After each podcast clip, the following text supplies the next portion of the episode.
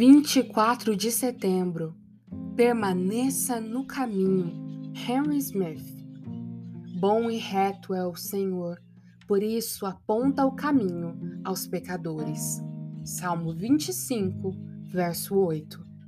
Assim como Deus ensinou aos israelitas o caminho para Canaã, enviando uma coluna de fogo adiante deles que os guiou por onde quer que andassem, de igual modo também, quando ele ordenou um céu para os homens, mostrou o caminho até lá. E quem perde esse caminho jamais chegará ao céu. Assim como Herodes procurou Cristo em todo o povoado judeu, mas não o encontrou, somente os que seguiram a estrela o encontraram, ainda existe um caminho que conduz os homens a Cristo e precisamos segui-lo, do contrário, não conseguiremos chegar aonde ele está. Há muitos caminhos errados, da mesma forma que há muitos erros. Existe apenas um único caminho certo, pois existe apenas uma verdade. Jacó não viu muitos caminhos, viu apenas uma escada que alcançava o céu. E João Batista não disse que preparou caminhos para o Senhor, mas o caminho, mostrando que existe apenas um caminho certo nesta vida.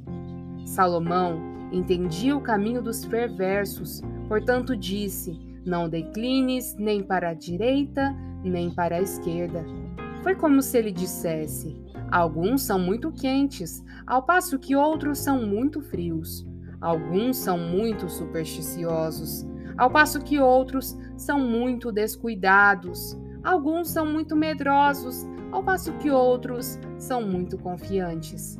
Existe um zelo sem conhecimento, um amor sem sinceridade, uma oração sem fé e uma fé sem frutos.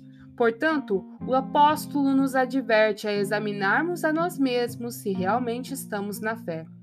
Não se temos um tipo de fé, mas se estamos na fé, isto é, na verdadeira fé.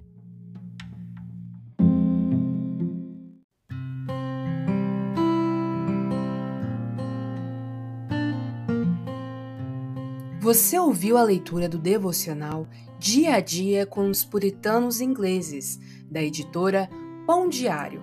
Uma leitura que você encontra aqui no Devoção Diária.